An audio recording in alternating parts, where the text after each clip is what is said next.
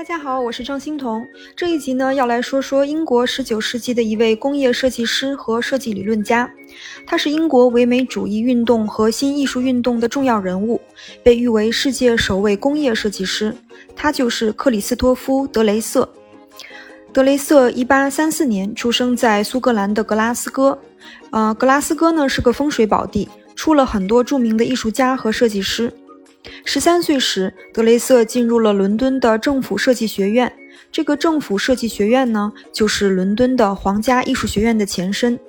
这段时间，他受到当时主要的设计改革者的影响，比如亨利·科尔爵士和欧文·琼斯。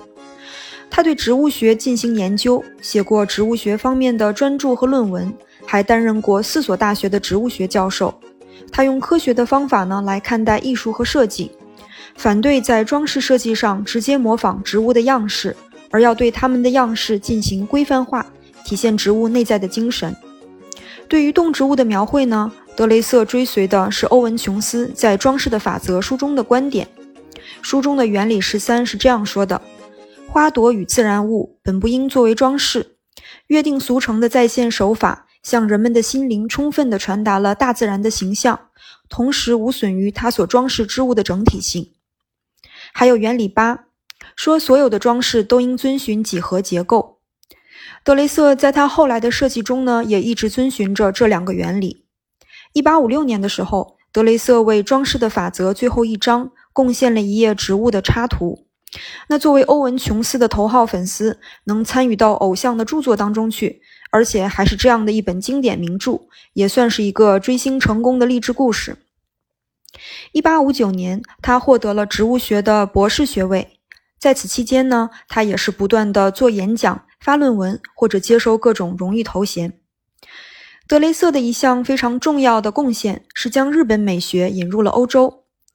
一八六二年，伦敦国际博览会召开，让德雷瑟接触到了很多日本的工艺品。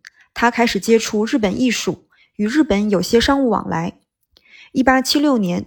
英国政府委派德雷瑟参访日本，让他成为了日本在1854年向西方开放以来造访日本的首位欧洲设计师。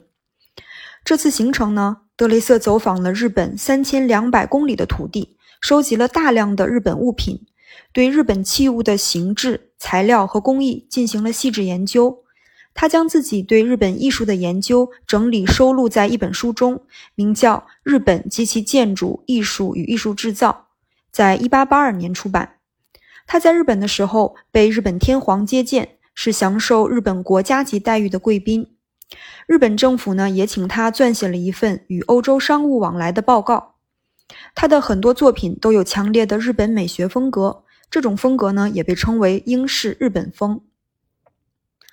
德雷瑟的设计产品非常丰富，他为英国、法国和美国的三十多家公司设计了大量的壁纸、面料、玻璃、金属制品和地毯等，是当时最具革命性的装饰艺术家。他和威廉·莫里斯呢是同岁，都是一八三四年生人。两个人不一样的地方在于，莫里斯倡导的手工艺，对机械生产呢是持批判态度的，但是德雷瑟认为工业生产可以让产品走向大众。了解机器操作，就像了解设计的材料一样重要。莫里斯制造的是手工制品，但是德雷瑟的产品是面向大众的工业产品。他说啊，最普通廉价的东西也不必难看。他总结出一套符合道德的设计语汇，强调真理、美和力量。他说，真理不容对材料的模仿，美彰显了设计的隽永完满。力量意味着透过知识实现装饰的强度、能量和气势。啊，我们先来欣赏一下德雷瑟的金属制品设计。它的金属制品设计呢，一般都是抽象的几何造型。大家可以看一下文稿中的图片啊。第一个例子非常有名，是一个放吐司的架子。首先，它的功能性很强，同时造型很新颖，便于制造。它的表面呢是电镀银而不是全银的，所以价格也更友好，很适合批量生产。中产阶级都负担得起。第二个例子是茶壶，它设计的壶形呃都很特别，把手一般是这种倾斜的。这个茶壶是他1879年为迪克逊父子公司设计的，是典型的英式日本风，跟普通圆形的茶壶很不一样。它是一个倾斜的方块造型，把手是乌木的，没有装饰，完全是几何造型，很现代。呃，德雷瑟所处的呢是英国的维多利亚时代，装饰是非常繁缛的。那反观德雷瑟，他将形式、功能和美观统一在一起，采用简单的几何形、圆形或方形，是非常前卫的。再来说说它的陶瓷设计，在1879年到1882年间，他设计了一千多个陶器，合作的都是英国大名鼎鼎的瓷器品牌，比如明顿瓷器，还有韦奇伍德。德雷瑟可以说是最著名的瓷器设计师。第一个例子呢，是他给明顿瓷器设计的 U 型陶瓷花瓶，制作于1886年或1889年。德雷瑟呢，对很多文化的艺术都有涉猎，他的设计作品也兼收并蓄。这个 U 型花瓶的形状呢，灵感来自于哥伦布到达美洲前的印第安人的器皿，上面抽象的金色菊花，应该是受到了日本艺术的影响。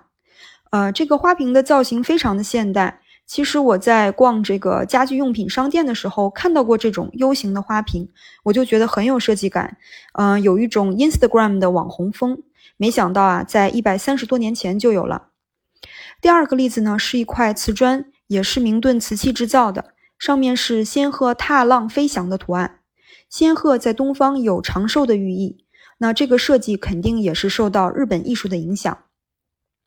第三个例子是一个汤盘上的波斯花纹，这个花纹的设计完全体现了德雷瑟的设计美学，抽象的再现手法，植物的造型非常优美而有节制，可见德雷瑟的植物学功底。最后呢，再来欣赏一下它的平面设计。德雷瑟对于平面设计的看法是，平面设计花纹就应该是平面的，而不是写实的那种三维立体的。第一个例子呢是天花板的装饰花纹，是抽象的绳结纹样，出现在他的设计研究一书中。我觉得这个设计呢看不出年代感，很符合当下简约的现代风格。第二个例子呢是面料花纹，黑色的底上是金色的抽象花纹，展现了茎干卷曲的藤叶，对称工整，也是符合了德雷瑟简约工整的设计美学。德雷瑟呢曾经宣称。装饰是一门高雅的艺术，他有多本关于装饰艺术的著作，包括1862年的《装饰设计的艺术》。他在1873年发表了《装饰设计原理》，在书中说道：“真理应该用充满力量的语言和美的形式表达出来。”1876 年，他的著作《设计研究》发表；1886年出版了《现代装饰》一书。德雷瑟认为啊，艺术家要通过优秀的设计。提升大众的审美，而优秀的设计离不开装饰。他曾在1874年的一次演讲中说：“装饰艺术家介于艺术家和实用主义者之间，并且应该将两个身份合二为一。他要能创造出最为优雅精美的艺术形式，也要关注实用价值。”好了，最后的本期总结：克里斯托夫·德雷瑟是19世纪英国著名的工业设计师和设计理论家。他被誉为世界上首位工业设计师，作品涵盖了壁纸、面料、陶瓷、家具、地毯和金属制品等等。他有多本关于装饰艺术的书籍，包括《装饰设计的艺术》《装饰设计原理》和《设计研究》。他学习过植物学，以科学的方法看待装饰设计，推崇几何结构和城市化的抽象植物花纹。他将日本美学引入欧洲。是新艺术运动的重要人物。那我们下一集呢，就要来说说新艺术运动。好的，谢谢您的垂听，我们下集再见。